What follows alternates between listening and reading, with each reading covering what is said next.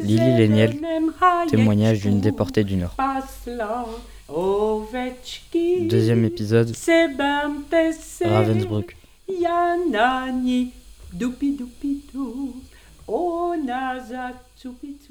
À Ravensbrück, il y avait 32 blocs.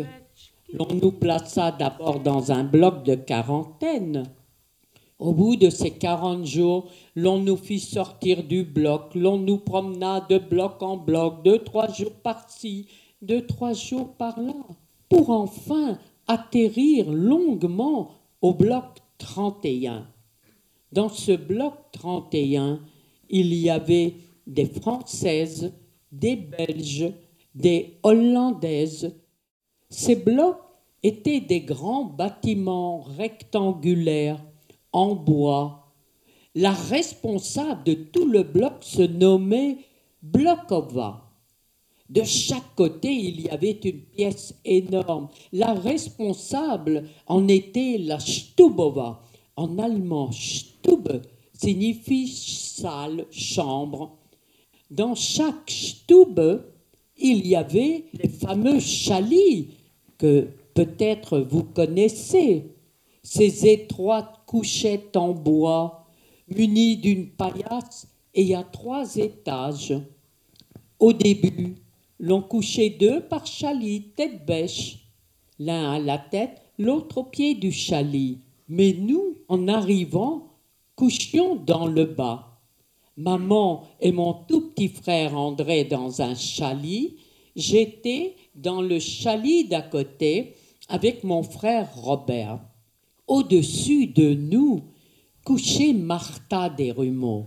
Sachez qu'à l'époque, Martha Desrumeaux était une femme du Nord très célèbre, très connue. C'était une grande résistante communiste. Et au troisième étage du chalit couchait Geneviève de Gaulle, la nièce du général de Gaulle. Elle y était avec la vicomtesse Jacqueline d'Alincourt. Je vais vous décrire une journée type dans un camp de concentration. La sirène retentissait à trois heures et demie du matin. Comme c'était tôt, nous les enfants, nous nous réveillons les yeux encore embués de sommeil. Aussitôt après, tous se précipitaient au Vashrom. Je vous disais tout à l'heure, le Vashrom du bloc 31 était une pièce énorme dans laquelle il y avait un grand bloc de pierre. Dans ce bloc étaient insérés quelques fins tuyaux d'où s'échappait un mince filet d'eau froide, bien entendu, mais il n'y avait pas suffisamment de points d'eau pour le grand nombre que nous étions, ce qui fait que chaque jour c'était la bousculade dans ce vachrom. Pour éviter cela, maman nous réveillait au moins une demi-heure avant les autres, parce qu'elle tenait absolument à ce que nous fassions notre toilette. Jamais je n'oublierai sa leçon de dignité. Elle nous disait, les enfants, l'on nous a tout pris, nous n'avons plus rien, même plus de nom.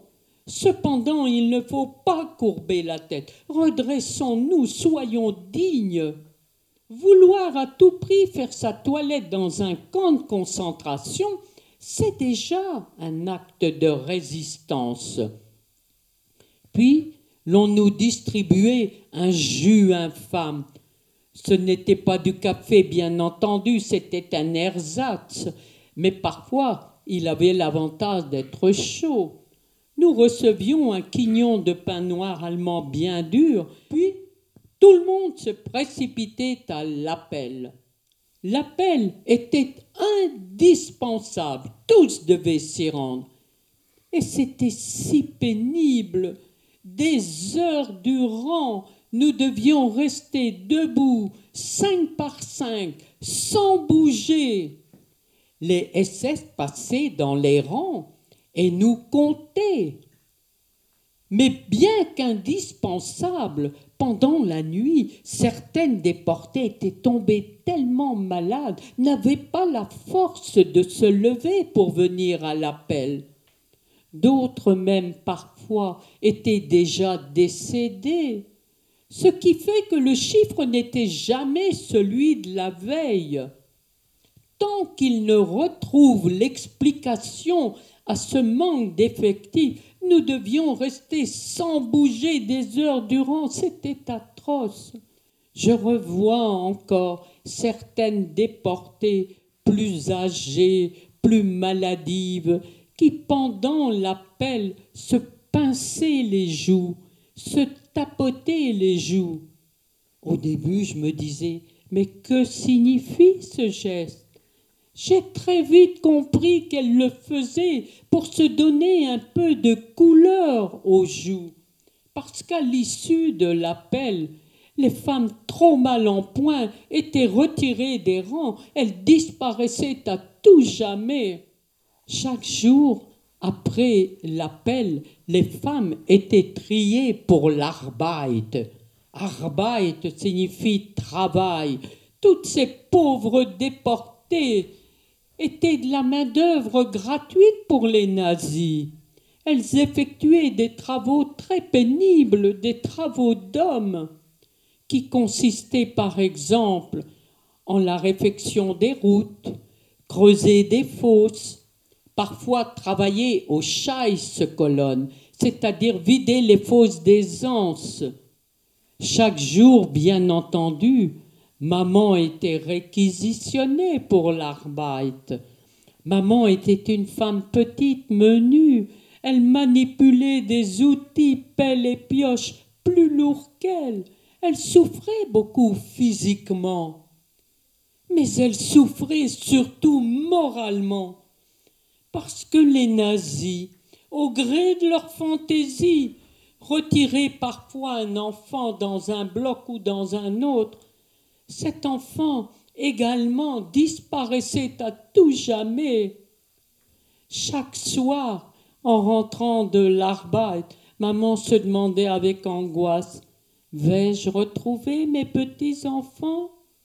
Ce n'est que bien des années plus tard que j'ai compris en grandissant ce tourment quotidien pour ma pauvre maman. Quant à nous les enfants, nous ne pouvions pas travailler, nous étions trop faibles, trop chétifs, et la mort dans l'âme, nous repartions dans nos blocs. Les journées sans maman n'en finissaient pas, nous n'osions pas bouger de notre bloc, nous restions enfermés. L'hiver surtout. Vous savez, à l'époque les hivers en Allemagne étaient si rigoureux, la température pouvait descendre jusque moins 10, moins 20, parfois même moins 30 degrés, et nous n'avions rien pour nous protéger que nos pauvres robes rayées. Nous restions donc enfermés, les journées n'en finissaient pas, nous ne commencions, nous les enfants, à revivre que le soir, au retour de maman. L'été, par contre, nous nous hasardions hors du bloc, mais nous n'osions aller bien loin, parce que dans les allées du camp se promenaient constamment les SS, toujours accompagnés de leurs chiens terrifiants. Nous nous contentions donc de nous accroupir, le dos appuyé contre la paroi du bloc et nous ne jouions plus, nous n'étions plus des enfants comme les autres. Savez-vous en quoi consistaient nos distractions? Eh bien, c'était de tuer nos poux. Nous étions remplis de vermine. Plus on en tuait, plus il en renaissait. Et ces poux donnaient de graves maladies. La dysenterie, par exemple, la diarrhée, ce qui explique cette puanteur dans tous les camps de concentration. Lorsqu'un déporté était très mal en point, on l'emmenait au révire. Le révire, C'était comme un dispensaire. Malheureusement, il n'y avait pas suffisamment de médicaments pour nous soigner. Mais au Révire, l'on était dispensé de l'appel, et c'était déjà énorme pour nous. Nous y sommes tous passés. Mon tout petit frère André avait un anthrax, une tumeur dans l'aine. Il fallait l'opérer. Nous l'avons mené au Révire.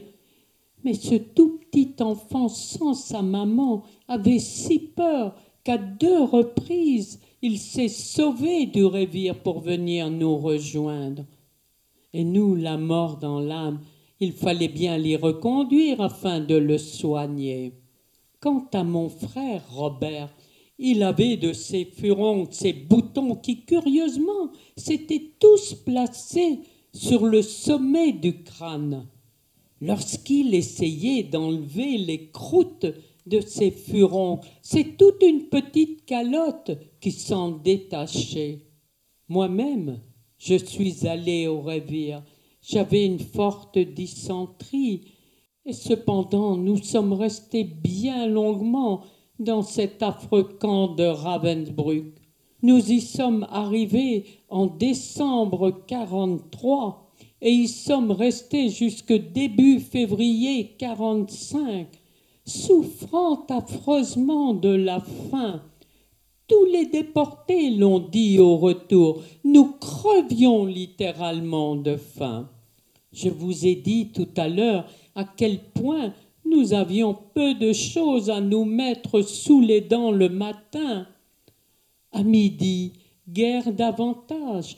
Les déportés, affectés à cette tâche, allaient chercher d'énormes bidons dans lesquels il y avait un peu de rutabaga dans le fond. Le rutabaga est un légume assez insipide, mais qui avait grande importance à nos yeux. Mais il y avait surtout beaucoup d'eau dans ces bidons. Au moment de la distribution, nous nous bagarrions pour être servis les derniers. Les premiers n'avaient que de l'eau. Cependant, ces bidons étaient bien lourds. Le sol, parfois inégal, faisait que ces pauvres femmes trébuchaient. Le bidon se répandait sur le sol. J'ai vu, de mes propres yeux vus, des déportés se mettre à plat ventre et laper la nourriture comme des chiens, tant nous avions faim. Nous ne voulions rien perdre. Le soir, guère davantage, un quignon de pain noir allemand, parfois un morceau de Käse signifie fromage. Ça n'en avait ni l'aspect ni le goût. C'est fou ce que l'on a souffert de la faim dans les camps. Donc, début février 45, nous étions quelques blocs réunis sur la place du camp. Parmi nous, il y avait des jeunes femmes avec leurs nourrissons. Elles étaient arrivées depuis peu à Ravensbrück enceintes, avaient accouché et, avec l'aide d'autres déportés, avaient pu préserver leur bébé. Vous savez, au début, à Ravensbrück, quand une femme arrivait enceinte et qu'elle accouchait, le bébé était tué aussitôt de la façon la plus atroce. On plongeait les nouveau-nés dans des seaux d'eau froide, on les noyait, et les nazis poussaient le vie jusqu'à chronométrer combien de temps mettait un nourrisson pour passer de vie à trépas. Nous étions donc là sur la place, nous devions partir. Mais partir où? L'on ne savait guère. Vous pensez bien que nous étions des quantités négligeables. On ne prenait pas la peine de nous mettre au courant de l'endroit où l'on allait nous mener. Nous sommes arrivés à nouveau dans une gare où il y avait toujours de ces wagons à bestiaux c'est de cette façon-là que voyageaient les déportés. Nous y avons grimpé aussi serré que pour Ravensbrück et à nouveau avons voyagé trois, quatre jours, toujours sans manger, sans boire, la tinette au milieu de nous, qui dans les chaos de la route se renversait, nous inondait. C'était un voyage atroce et nous étions si serrés. Parfois la nuit, maman se mettait debout afin que mon petit frère puisse s'allonger quelques instants. Mais forcément, à un moment donné, elle s'assoupissait. Son visage heurtait les parois du bloc. Ces parois avec des cadenas, des ferrures, ce n'est qu'au petit matin qu'avec son visage bleui que l'on se rendait compte des affres de la nuit. Lorsque le train s'est arrêté au bout de quelques jours, nous sommes tous descendus et nous voyions qu'à proximité des camions nous attendaient. Mais auparavant, certaines déportées avaient été réquisitionnées pour vider les wagons de leur contenu. Malheureusement, maman fut de celle-là. Quelle n'était pas sa stupéfaction en grimpant dans le wagon de se rendre compte que ce qu'elle avait sous les doigts à tâtons, eh bien, c'étaient les cadavres de ces nouveau-nés. Aucun n'avait supporté ce voyage atroce. Il fallait les rassembler, les, les entreposer dans des cartons prévus à cet effet. Ces cartons, ensuite, étaient hissés sur les camions. Tout le monde n'avait pu saisir cette scène atroce. Et certaines déportées plus âgées, plus fatiguées que d'autres, en grimpant dans les camions, étaient toutes heureuses d'y trouver un siège pour s'y asseoir. Ces fameux cartons, en ignorant fort heureusement leur contenu, qu'elles n'avaient pas vu cette scène. Mais vous vous rendez compte de l'horreur de cette scène. Ces camions n'ont roulé que peu de temps. Quelques dizaines de kilomètres se sont arrêtés. Nous sommes tous descendus. Mais à partir de ce moment-là, dans l'atmosphère, il y avait une odeur pestilentielle, une odeur que je ne saurais vous décrire. Je ne trouve pas les mots suffisants. Nous étions bouleversés.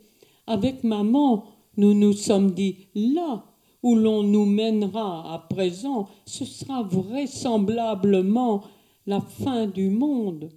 Tant bien que mal, nous sommes arrivés dans un endroit qui nous paraissait encore plus sinistre que Ravensbrück.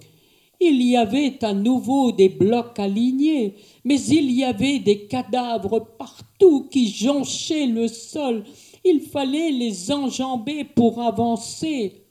Un essai nous poussa dans un bloc où nous nous rendions vaguement compte qu'il y avait déjà des occupants, et ce n'est qu'au petit matin qu'avec effroi nous constations que dans ce bloc il n'y avait même plus de chalis.